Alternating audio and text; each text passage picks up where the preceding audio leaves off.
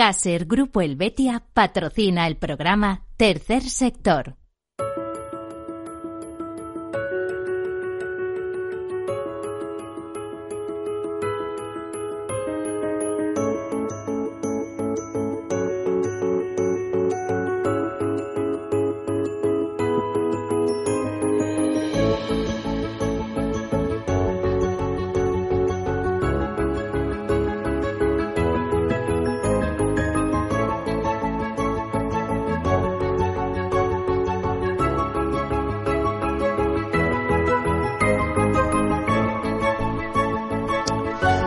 Buenas tardes, bienvenidos, bienvenidos a este programa, a este tercer sector, ya saben, el programa de las asociaciones, de las fundaciones, de las ONGs, pero no solamente, porque en ese caso estaríamos hablando del tercer sector social. Y el tercer sector es mucho más amplio. De entrada tendríamos que definir qué es tercer sector. Bueno, pues tercer sector es un sector que no es público, que es privado, que genera beneficios, pero esos beneficios se reinvierten en el fin fundacional para que fueron constituidas esas entidades que normalmente enlazan con la acción social, la cooperación internacional, la defensa del medio ambiente, la lucha contra el hambre, la educación, etcétera, etcétera.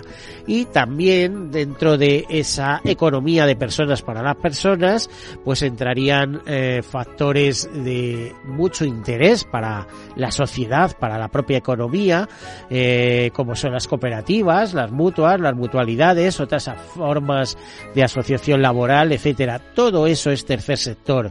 Todo eh, ese tercer sector en España integrado por más de 40.000 empresas que da trabajo a 2,5 millones de trabajadores eh, alrededor de una confederación, de la Confederación de Empresas de Economía Social, eh, así importante. Y todo eso además, pues también basado en esa solidaridad mercantilmente organizada, que dirían, bueno, es el lema un poco de los aseguradores, sí, pero también del tercer sector.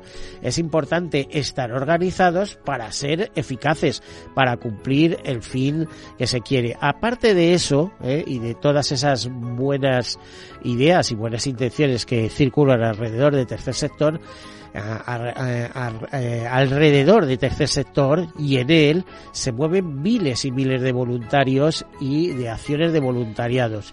Es un sector en sí mismo internacionalista. Eh, interviene tanto en el propio país como en, todo el mundo. ¿eh? En fin, es en sí mismo una maravilla luego cuando entramos en la práctica o empresa por empresa, a lo mejor ahí nos encontramos un poquito de todo. ¿no? Eh, es decir, eh, ahí habría que hablar muchas cosas y alguna vez he criticado, por ejemplo, que muchas veces estamos solucionando el, el hambre en el mundo, pero con los trabajadores que tenemos en la propia ONG tenemos un, un conflicto porque no somos capaces de admitir la conciliación familiar o otros factores. Pero bueno, aún así, tercer sector, si no existiera, habría que inventarlo, dado la cantidad de cosas buenas que se derivan de él. Bueno, dicho esto, les comento algunas eh, notas de actualidad, pocas, porque hoy tenemos una entrevista que para mí es eh, de lo más eh, entrañable que se puede pedir y en estas especiales circunstancias. Ahora las conocerán, pero vamos a hablar antes de esas notas de actualidad. Bueno, pues según publica Europa Press, un total de 6.618 personas migrantes fallecieron en el año 2023 intentando llegar a las costas españolas. La mayoría de ellas, 6.007, fue a través de la ruta canaria. Eso supone un incremento del 177% con respecto al año pasado, cuando se registraron 2.390 muertes. El 2023 se convirtió así en el año más mortífero desde que se tiene registro. Decirles también, eh, según Fundación ADECO, que los jóvenes con discapacidad de la generación Z se unen para impulsar un cambio definitivo que las empresas y la sociedad desprendan prejuicios y descubran el talento de las personas en este año. Esas nuevas generaciones con discapacidad quieren derribar definitivamente etiquetas negativas y prejuicios que las traen su plena inclusión. Tienen inquietudes, se forman y defienden el empleo como parte esencial de su propósito vital y cómo no, y tienen que lucharlo mucho, añadiría yo, puesto que simplemente colocarse a personas que no tienen problemas ya les es normalmente altamente dificultoso, pues no digamos si encima tienes problemas. Dice que bajo esta premisa, 14 jóvenes con diferentes discapacidades protagonizan el calendario 2024 de Fundación ADECO una iniciativa de sensibilización apoyada por 40 empresas comprometidas, cuyo propósito es generar conciencia y derribar estereotipos durante cada día de 2024. El año que acaba de comenzar marca un hito para Fundación ADECO, pues cumple, cumple 25 años trabajando por la inclusión laboral de las personas con discapacidad. En ese tiempo han sido muy significativos avances en el ámbito de la inclusión sin embargo, persisten numerosos estereotipos que obstaculizan su acceso al empleo. Desprendernos de ellos es crucial para impulsar una transformación real y con ello eh, hacen un llamamiento desde esta, desde esta fundación a las empresas y a la sociedad para que se atrevan a romper sus esquemas. El CLIN elegido para este año ha sido Déjate de historias, conoce la discapacidad consciente de las dificultades añadidas de las personas con discapacidad para formarse y buscar empleo en condiciones de igualdad, la Fundación ADECO desarrolla, de la mano de empresas y universidades de referencia, el proyecto Unidos, una iniciativa pionera en España para impulsar la formación superior entre jóvenes con discapacidad.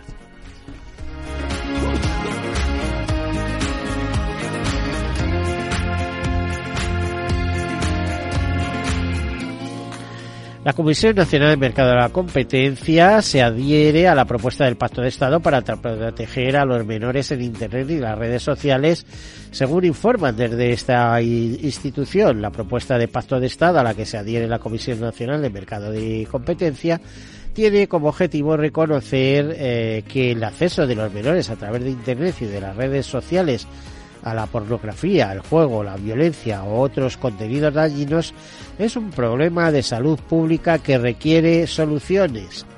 Entre las medidas propuestas en este pacto de Estado, la Comisión Nacional de Mercado de Competencia destaca la de limitar el acceso a contenidos inadecuados, entre ellos la, eh, eh, como medida, repito, la verificación de edad, el etiquetado inteligente, el establecimiento de un marco legal de rendición de cuentas para los directivos responsables de las plataformas de intercambio de vídeos o distribuidores de contenidos que cumplan con la obligación de verificar la edad.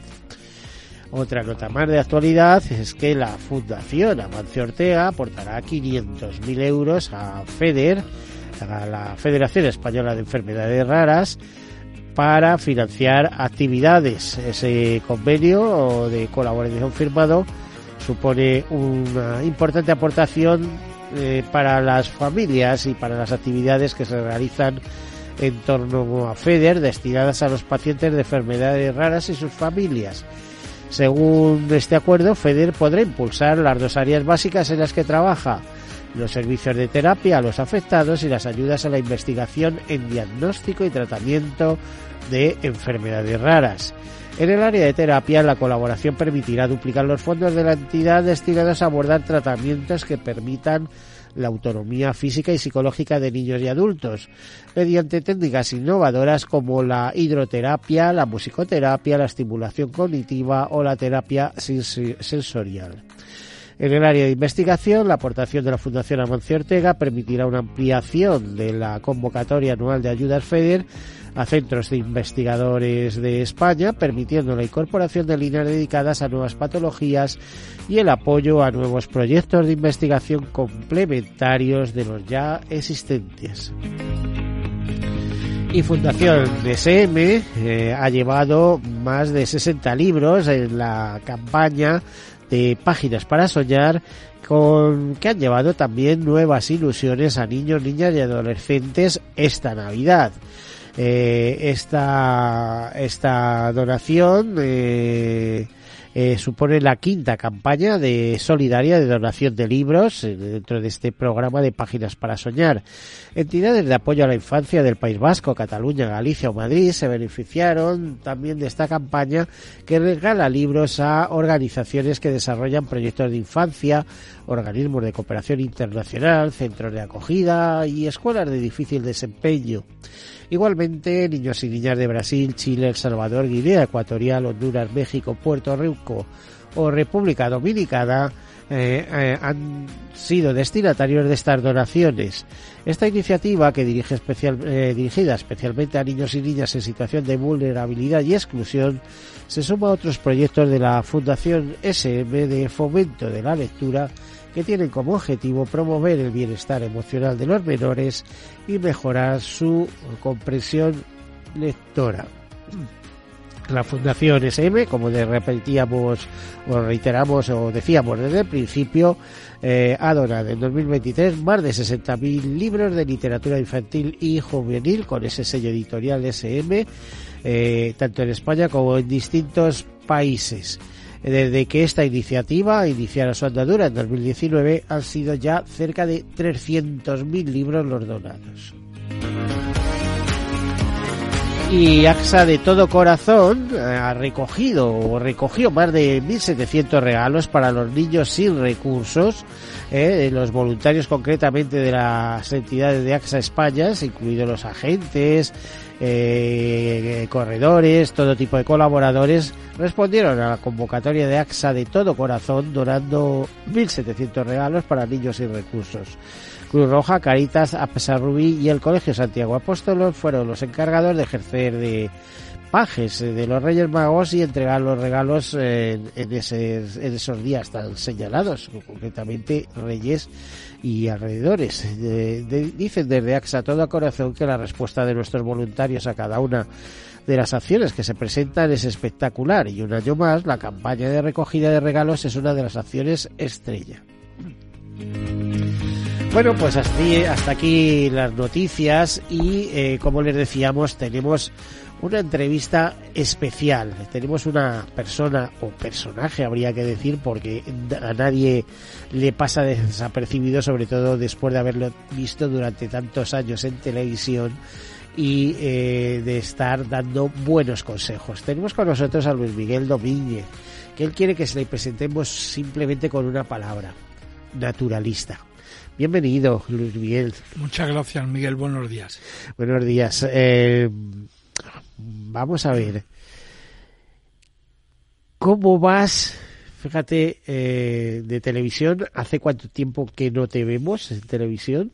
Pues mira, en estos momentos hace ya por lo menos siete años que yo estaba en el programa Aquí la Tierra y a partir de ese momento tuve un ictus salvaje. Iba a decir, no me, no me dé las explicaciones porque entrábamos en la segunda parte, pero aquí la tierra, siete años sin verte, pero con lo que tú hiciste, eh, te llegamos a conocer todos los españoles, como el que dice, fue con esos breves que hacías en, televisión española, ¿no? Diario. Eso es, en, horario de máximo audiencia, dando consejos, etcétera, etcétera, ¿no? Efectivamente, sí. Bueno, toda mi vida la he dedicado a la divulgación. Soy de los que creen que cuando crees en algo, lo más importante es que tienes que aportar tu granito de arena a través de la divulgación naturalista en este caso. Y eso es lo que he hecho toda mi vida. Muchas series de televisión en todas las cadenas, especialmente en la 2 de televisión española. Por ejemplo, ahí desarrollé una serie que para mí es un recuerdo imborrable, Fauna Callejera, una serie sobre la fauna de las ciudades, ¿no? Recuerdo que Ramón Colón, el director de televisión española en aquellos años, me recibió en el despacho y me dijo, dice, pero tú Luis Miguel, ¿qué vas a hacer? ¿Una serie de ratas y cucarachas? Y le dije, no, voy a los gorriones claro, ¿eh? voy, y a los halcones peregrinos que habitan en las ciudades. Claro, voy a retratar la biodiversidad de la ciudad porque la ciudad es un ecosistema en sí mismo, ¿no? Esa fue una serie inolvidable para mí.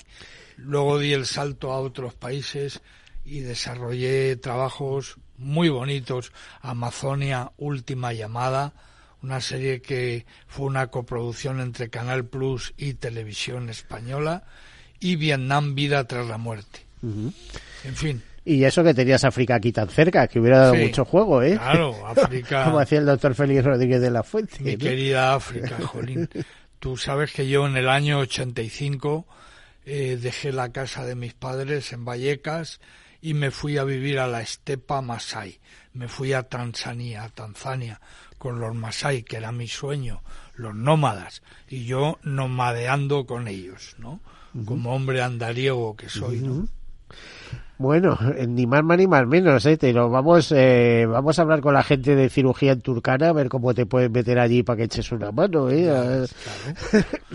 a ver, te, te eh, pregunto, eh, de repente lo que tú hablabas del ictus, eh, la vida te pega un hachazo, probablemente porque llevabas un ritmo muy alto de actividad y no todos los días no comías eh, nueces, iba a decir nueces, ¿no? Que hubieran evitado que la, que la sangre circulara con fluidez. Sí, yo, yo tenía un problema que desconocía, que era el de la hipertensión. Cuidado, vamos a hablar un poquito del ictus. Lo desconocía, yo, yo tomo pastillas, no sé si... Yo, yo era un desastre en eso, no, no sabía que tenía hipertensión, no me medicaba y al final, una tarde cualquiera de domingo, me estalló una arteria en el cerebro y me vino un ictus hemorrágico.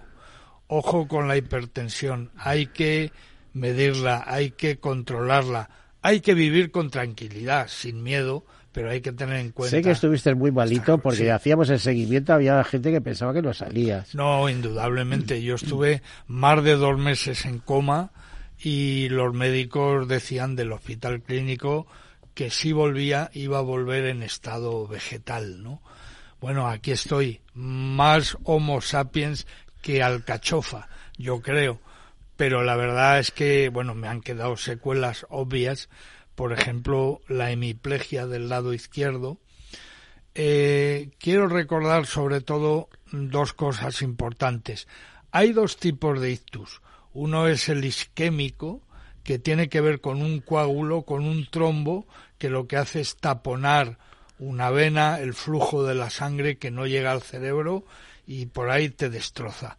Y luego otro es el hemorrágico. Solo un 20% de los ictus son hemorrágicos, el mío lo fue. Y quiero decir una cosa, el ictus es la primera causa de muerte en mujeres, por ejemplo, por encima del cáncer de mama, por ejemplo, ¿no? Esto es algo que quizá no se sepa y conviene saber. Tú sabes que cuando vas al clínico ves por allí carteles código ictus, ¿no? Hombre, código ictus me salvó la vida a mí. Tenemos una maravillosa sanidad pública que no debemos desperdiciar ni vilipendiar, todo lo contrario, hay que venerar. La sanidad pública española aplica el código ictus, que es cuando la persona que está a tu lado y te da un bahío, tienes un problema y sabe detectar los síntomas y llama a la ambulancia diciendo es un ictus, cuando se dice es un ictus, aplican el código ictus y eso me salvó la vida a mí. El código ictus pone en marcha todo un proceso en cadena. El hospital que te espera lo hace con la metodología apropiada.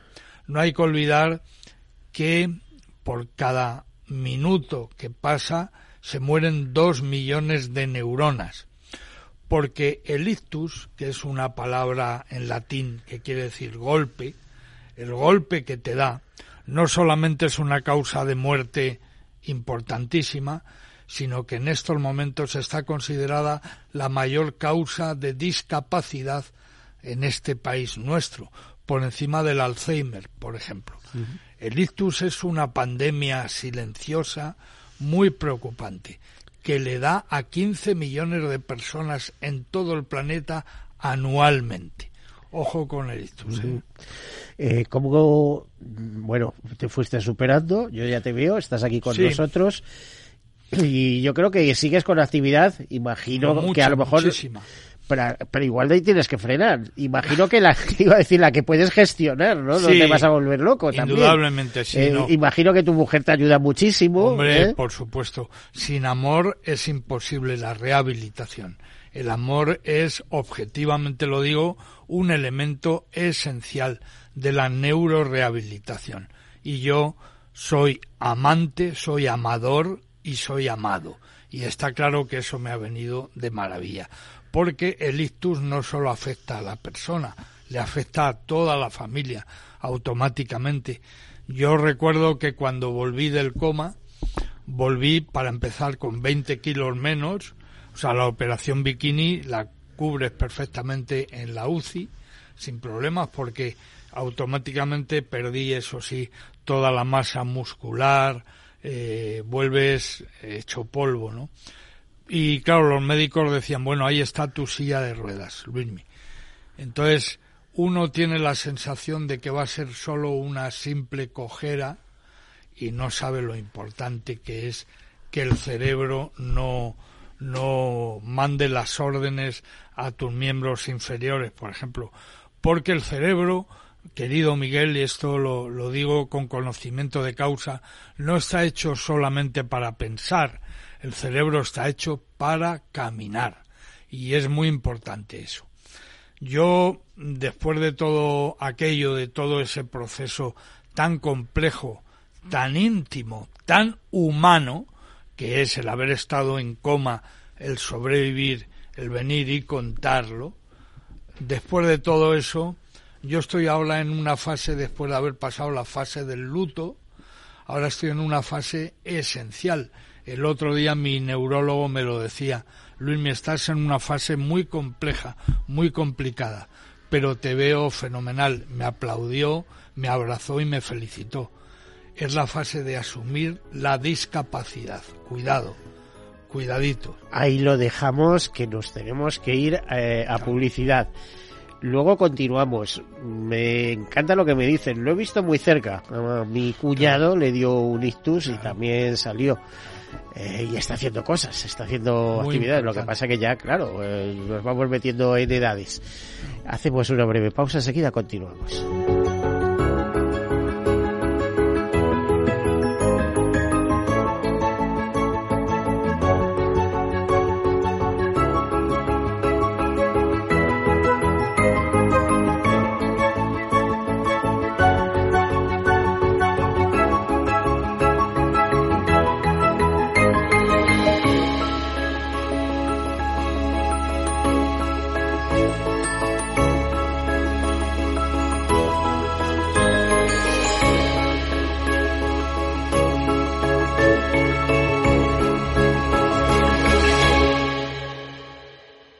Tercer sector, un espacio para la economía social. Un programa dirigido por Miguel Benito.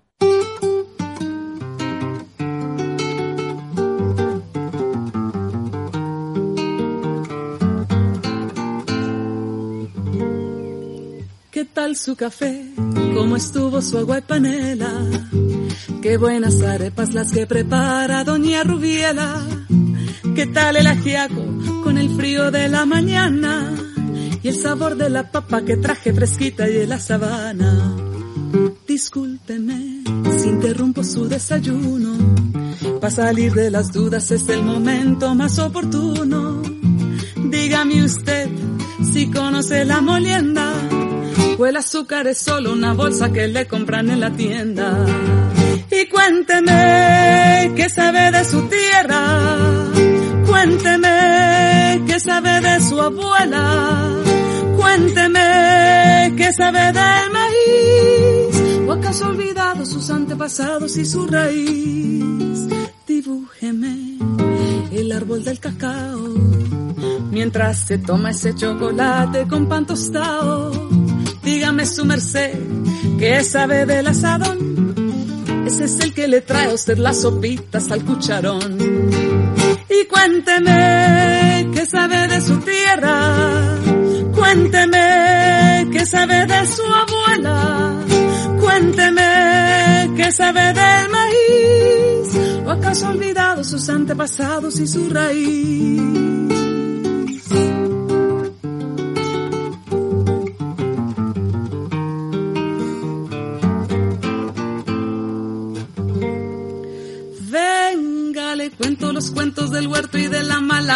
La yuca, la yota, los chontaduros, la quinoa, las habas y la guatila.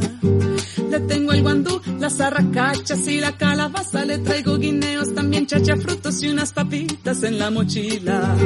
Ay, perdón, señor, por ser yo tan imprudente. Es que a veces me llegan estos pensamientos irreverentes. ¿Pa' qué va usted querer saber sobre el arao? Si allí en la esquina lo encuentra toitico bien empacao. Pues esta nueva temporada, este nuevo año, inaugurarlo con Katie James es, es, es, es increíble. Es, es una maravilla oír a esta, esta mujer, que no sé decirle sinceramente si tiene la nacionalidad colombiana, porque eh, ella era británica, pero desde muy pequeñita, eh, desde los tres años eh, más o menos vivía en Colombia, pues, donde se fue su madre a buscar tierras agrícolas, etcétera, y pero vamos, eh, increíble toda su obra. No tiene nada más que buscarla en internet y verán cómo canta y que es una auténtica alegría. Bueno, estamos compartiendo programa hoy con una persona o personaje, diría, porque es una alguien muy especial. Luis Miguel Domínguez, eh, naturalista, eh, conocido y reconocido. Me encanta eso de que busque una definición como persona de una sola palabra, naturalista. Tengo que recordar que cuando muere Ignacio Fernando de Larramendi eh, eh, dice eh, lo mismo, que, que, que, pusieran en su tumba su nombre y yo no sé si fue una palabra eh, eh, creo que ponía abogado, nada más, una mm. cosa así, eh, o asegurador. No puedo decirlo porque estoy hablando de memoria y no me acuerdo perfectamente, aunque su día leí, tendría que repasar eso. Es decir, definir toda una vida con una sola palabra. Qué bonito, ¿no? Sí, en realidad eh, yo creo que conviene eh, sintetizar lo más posible, pero eso, ese ejercicio solo se puede hacer cuando tienes las ideas muy claras, cuando sabes quién eres, por qué eres y para qué estás aquí, ¿no? Y yo eso lo tengo claro. Naturalista, además, me parece un término tan bonito. Hoy en día es verdad, ambientalista, ecologista, no sé cuánto. Yo, mira, voy a explicar por qué digo naturalista y no ecologista, por ejemplo para que veáis que al final en mi filosofía vital está reflejado el asunto. Mira, cuando Charles Darwin viaja en el Beagle y da la vuelta al mundo, es un naturalista. Pero cuando ve lo que ve, cuando estudia lo que estudia y todo eso lo da forma en un libro llamado La teoría de la evolución de las especies, se convierte en un ecologista de verdad. Y en un científico. Y en un científico, una persona que de alguna manera se enfrenta al sistema de la época, a ese sistema victoriano que anulaba cualquier tipo de posibilidad científica Evolucionista. en esa materia. Por cierto, que yo según he leído en algún libro, porque hay por ahí un libro, eh, es que es que a ver si me equivoco, pero si, si no me estoy equivocando, se llama Phil Royd, que era el capitán de la de, Hombre, de la claro, sí, es eso, ¿no? El, sí. Pues eh, eh, que en ese libro explica todo esto de, sí. de, de, Darwin, que también he leído eh, varios libros relacionados sí. con, con, su viaje, eh, el propio libro de la evolución de las especies, etcétera.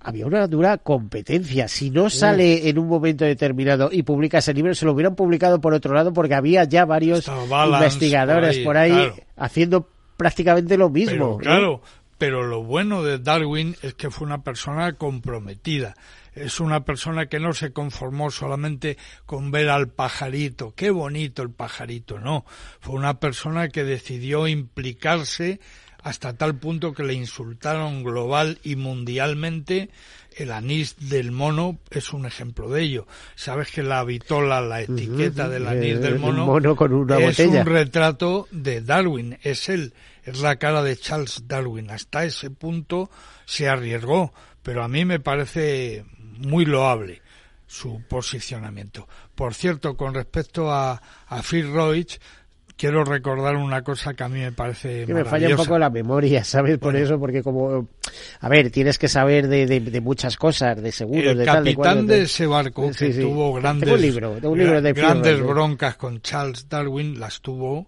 sin duda. Luego se convirtió en el primer hombre del tiempo de la historia del mundo, porque se dedicó en el Times y en otros periódicos de la época a publicar el pronóstico meteorológico. Eso es lo que hizo Fitzroy. Además de otras muchas cosas, algunas no tan bonitas, como por ejemplo secuestrar algún patagón, algún indio, algún indígena de la zona chilena de la Patagonia, secuestrar familias enteras para llevarlas a Londres y en forma de aquellos zoológicos horribles que eran zoológicos humanos, donde los indígenas eran considerados seres pseudoanimales y Fitzroy se dedicó a traficar con este tipo de seres humanos. Mm. Esa fue su labor anterior a la presencia de Charles Darwin en el Beagle. Luis Miguel, ahora mismo, ¿qué, qué haces? Aparte de estar superando el ictus, porque eso lo superas cada día. Pues mira, la verdad es que... Eh, te cuesta vestirte, te cuesta andar, mm. eh, te cuestan muchas cosas y toda fuerza de voluntad y de mucho amor, como decías sí, antes. indudablemente, mira. Eh, porque si no lo haces tú, te empujan. Dice, oye, rico. Cognitivamente, la verdad es que estoy afectado de una cosa que se llama DCA, daño cerebral adquirido, que no se ve, pero que es muy pesado. Aún así la memoria no me falla, aún así mi capacidad de comunicación no me falla. No he tenido afasia, afortunadamente, y por tanto me sigo dedicando eh, a aquello a lo que me dediqué siempre, a la divulgación estoy escribiendo muchísimo, intelectualmente estoy muy activo. Eh, este libro que tenemos aquí, que estoy viendo en estos momentos, es mi cuarto libro publicado después de Ictus. O sea que. Bueno, tengo que decir que, nos ha traído un. Me ha regalado, vamos, me ha puesto aquí encima de la mesa su último libro, un libro maravilloso, Posuelo, el hombre que paró el tiempo. Sí, este. ¿Eh? Relatos amazónicos. Este libro es para mí era una obligación. Es el libro que narra la vida de alguien que yo considero esencial, que se llama Sidney Posuelo y que es un brasilero, amigo mío, indigenista. Es la persona que ha defendido y protegido durante toda su vida a las etnias amazónicas originarias, los pueblos amazónicos que resisten lo hacen gracias al trabajo de Sidney Posuelo dentro del gobierno de Brasil.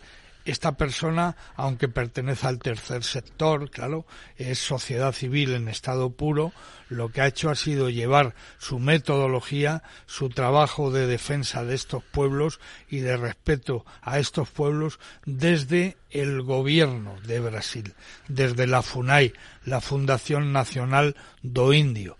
Y desde ahí lo que ha hecho Sidney toda su vida ha sido demarcar los territorios de estos pueblos y proteger sus costumbres y su forma de vida como parte del patrimonio cultural inalienable brasileño. Pues fíjate si me interesan estas cosas, que yo soy miembro de Survival hace cantidad de años. Yo ¿eh? fui miembro de su junta directiva muchos años también. Pues hay que seguir, hay que seguir, porque cuando no es con los bosquimanos, es con no sé qué. Por supuesto. y... Estamos hablando de el hombre originario. Estamos hablando del Homo sapiens en estado puro. Estamos hablando de pueblos que atesoran una serie de conocimientos que nosotros ni imaginamos. Ellos conocen la farmacopea amazónica como nadie, los árboles, las plantas, la botánica amazónica, que puede curarnos, claro que sí, pero que eh, despreciamos habitualmente. Entonces, este es un libro que yo le debía a Sidney. Sidney hoy tiene 84 años, cuidado, y yo le prometí que escribiría este libro antes de que o él o yo muriera. Eh, me dijo Sidney en una ocasión, me dijo, Luismi, solo vosé puede hacer un libro sobre mi vida, solo tú puedes hacerlo, pero te pido que lo hagas en la lengua tuya, en la lengua de Miguel de Cervantes Saavedra y no en la de Álvarez Cabral. No lo quiero en portugués, lo quiero en español. Bueno, pues ahí lo tienes, por suerte. Porque él es un amante de España a tope. Fíjate, eh, narro en el libro que es biográfico sobre Sydney. Narro te habrá facilitado las fotografías. Hombre, tiene, hay un trabajo fotográfico en este libro maravilloso porque es el archivo personal de Sydney. Eh, Sydney resulta que nace eh, su familia paterna en una zona del País Vasco de Euskadi que es el embalse de Gamboa hoy. El embalse de Gamboa es el embalse más grande de toda Euskadi. Bueno, el embalse de Gamboa es una obra que lo que hace es destruir la vida de varios pueblos de la zona, que quedan inundados. Y el pueblo de Sydney queda inundado bajo las aguas. Y su familia emigran al país del café, que era Brasil. Y en ese país del café es donde Sydney nace y donde él descubre la riqueza antropológica, etnográfica de Brasil. Y ahí se dedica a lo que se dedica. Eh, bueno, pasamos página del libro. ¿Qué haces ahora exactamente? Si que pues, imagino eh, como impulsor de tu... A mí una cosa que me fascina eh, tuya es eh, ese, ese, ese tic que te llevó a impulsar tu gabinete de historia natural. Que hablabas de fijándote en el Museo de Ciencias Naturales, también incluso el Museo de América, que tiene ahí una pequeña... Realmente lo que, lo que yo, la reflexión que yo hago hace unos años es la tele está muriendo, están matando la televisión como ventana mágica, maravillosa y multidisciplinar en la que yo siempre he creído y con la que me he volcado. Es cada vez más difícil para un productor de documentales de naturaleza, como soy yo, sacar adelante cualquier tipo de proyecto, ya que la televisión pública española está entregada a otros menesteres, cosa que a mí me parece abominable, por supuesto, porque la televisión pública, afortunadamente, la tenemos, es una televisión que debería prestar especial atención a los trabajos relacionados con la cultura, con el medio ambiente, con la naturaleza, y especialmente a la producción propia, es decir, trabajos producidos por y en España. Eso es lo que hace la BBC. Y dejarse de comprar eh, temas británicos eh, y news cruzando el río Mara, ¿no? Mm. Al peso, ¿no? Comprando ñues y leones detrás de los ñues y al final la producción es inglesa, es australiana, es norteamericana. Cuando aquí tenemos gente magnífica que hace este tipo de trabajos. No lo sé si yo era uno de ellos, pero lo que sí sé es que con la crisis estafa del 2008 al 2011 yo me arruiné como tantos otros productores en este país. Entonces entendí que había que generar otro proceso comunicativo. Yo tenía que seguirme comunicando con las personas que me siguen y que siguen a esta materia de la naturaleza. Y creé en la calle Victoria de Madrid un espacio único, muy bonito, un espacio decimonónico al estilo de los viejos gabinetes de historia natural. Generé un espacio llamado Gabinete de Historia Natural, donde durante muchos años hemos estado eh, impartiendo conferencias, charlas, presentando informes, eh, no sé, el Observatorio de Sostenibilidad ha presentado ahí todos sus informes, la revista Quercus ha presentado todos los meses su, eh, su número del mes con trabajos impresionantes y maravillosos. En fin, el gabinete ha cumplido una función, pero al no tener ningún tipo de apoyo institucional a nivel económico, primero mi ictus y luego la pandemia acabaron dándole la puntilla a ese gabinete. y lo he tenido que cerrar, indudablemente. ¿Lo reviviremos algún día? Lo volveremos, parte? lo volveremos. Hombre, ha muerto vivo, ha muerto vivo ese, ese proyecto. Como decía Antonio Gala decía, hombre, solo pido que la muerte me pille vivo, ¿no? Entonces, iba a decir, a lo mejor alguna fundación dice, oye, a mí me interesa esto. Claro, el Gabinete de Historia Natural era, sinceramente lo digo, una joyita que Madrid no se puede permitir perder. Estábamos al lado de la Puerta del Sol, un sitio realmente precioso. Han pasado por allí miles de almas. Ahora me ha rendido un homenaje muy bonito un museo de Madrid que ha generado una exposición temporal que sería bonito que la gente, si le apetece, se pasara a ver. Está en el Museo de Arte y Tradiciones Populares de Madrid. Es una corrala preciosa, una corrala enorme que se encuentra en el rastro de Madrid, en la calle Carlos Arniches. Eh, ahí estamos. Y hay una exposición temporal hasta el mes de marzo titulada Luis Miguel Domínguez En busca de la vida, etnografía y naturaleza. Bueno, es bonita, muy emocionante para mí y muy emocionante para las personas que vayan por allí, porque recrea un tiempo y recrea un chaval del puente de Vallecas, que soy yo, que algún día soñó, tuvo sueños y los puso en marcha. Ojo con soñar, Miguel, ya sabes, que a veces los sueños dicen, aquí estoy, y a ver qué haces con eso, ¿no? No me puedo quejar de la vida en, ese, en ese sentido. Estoy porque, seguro, estoy seguro. Porque yo también eh, procedo, no tengo procedencias eh, nobles, digamos. he, tenido que trabajar desde muy jovencito y bueno, todo se Por eso mi dedicatoria en este libro. Pero fíjate que muchas cosas dices, el libro. Eh, eh, cosas que van saliendo aquí, Survival, de Kerkus, por ejemplo, yo, yo estoy... Mi eh, dedicatoria para ti dice, por las cosas que nos unen, que se ven, y por las que nos unen que no se ven. Además, el otro día cuando hablábamos te dije, es que yo he sido lince de Adel. yo también, claro. Pero bien, bien jovencito, aquello fue un movimiento increíble de un doctor que también era de un pueblo de Burgos, que no sé qué, que bueno... Eh, ¿Y qué significa eso? Pues significa pues que has sido una persona que te has apuntado a la ilusión, a una ilusión de compromiso, de cambiar de alguna manera el mundo querido Miguel, ya sé que parezco un poco naif. No, no, no, no, no, sé, pero es que es real. Pero es real, estamos todavía aquí, mm. estamos deseando cambiar este mundo, ¿no? Mm. Y trabajamos para ello, claro. Bueno, ahora bueno, hay, que ser siempre positivo, ¿no? Yo siempre digo que lo mejor está por, siempre por llegar.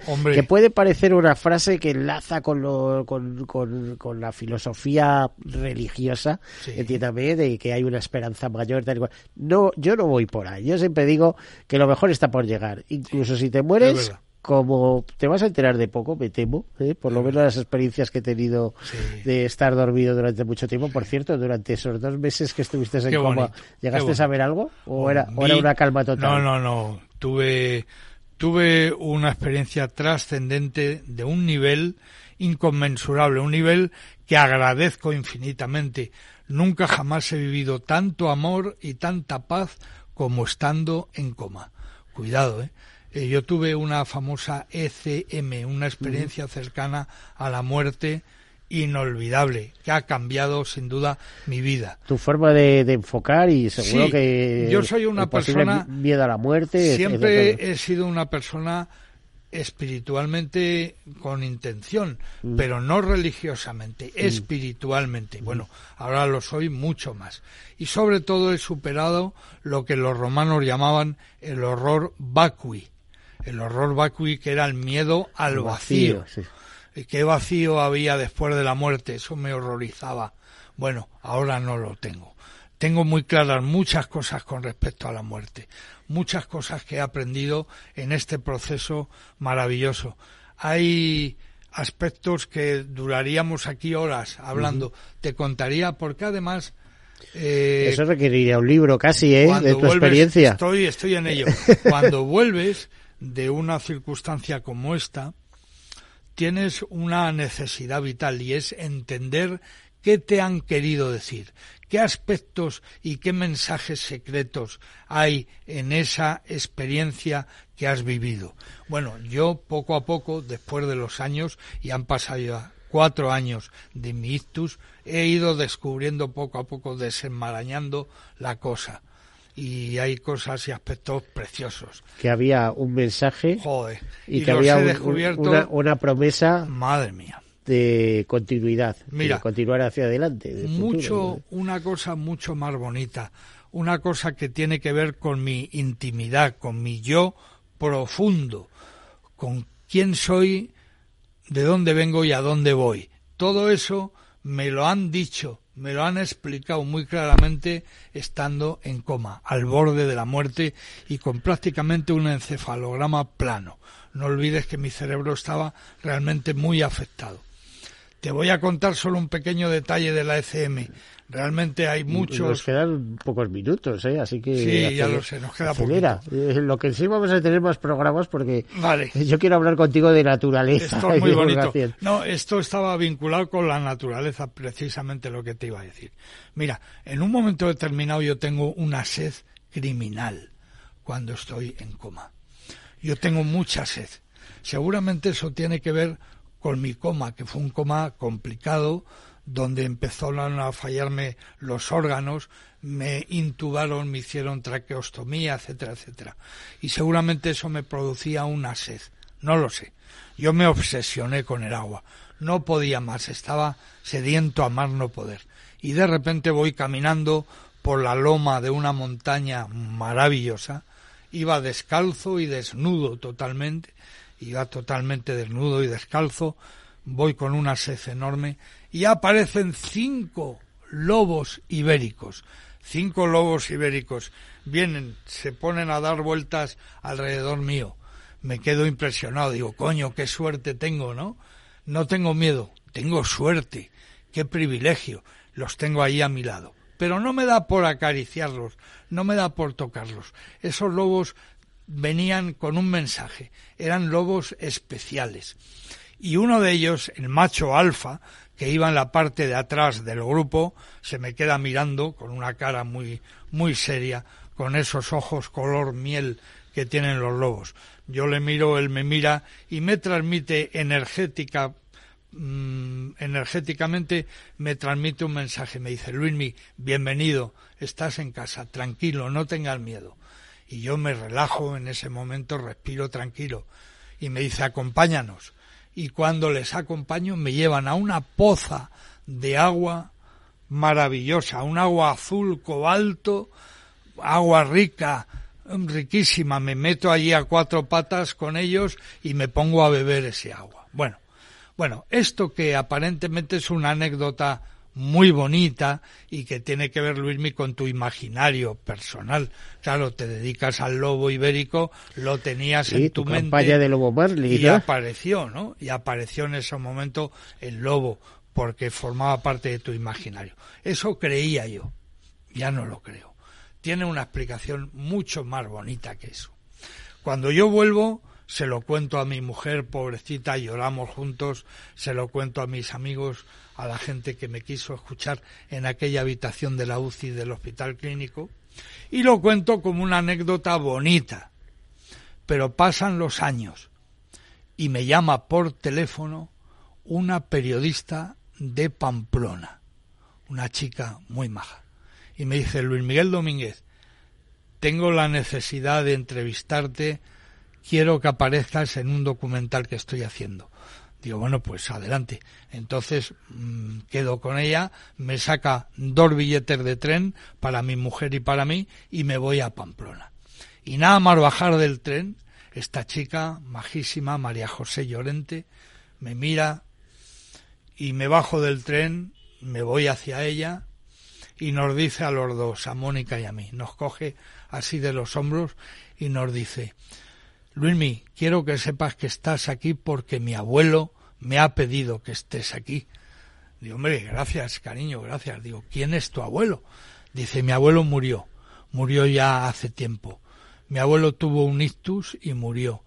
Mi abuelo era un arqueólogo español muy importante del siglo XIX, Uy. don Federico Battenberg. Digo, hombre, coño, Battenberg.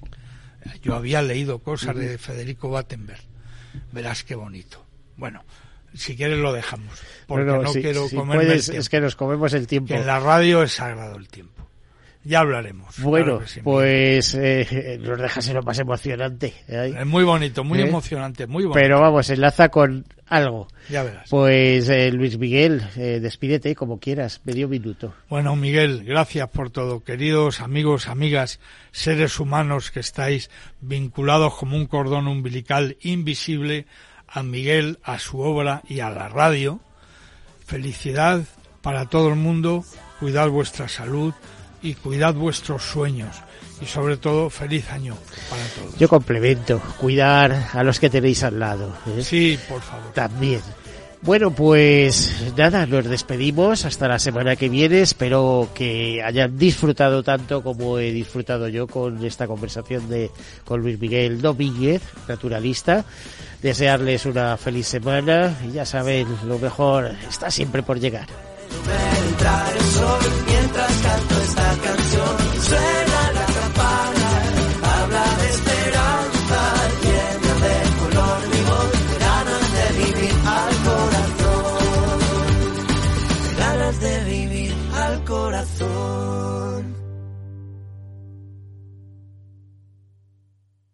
Caser Grupo Helvetia ha patrocinado el programa Tercer Sector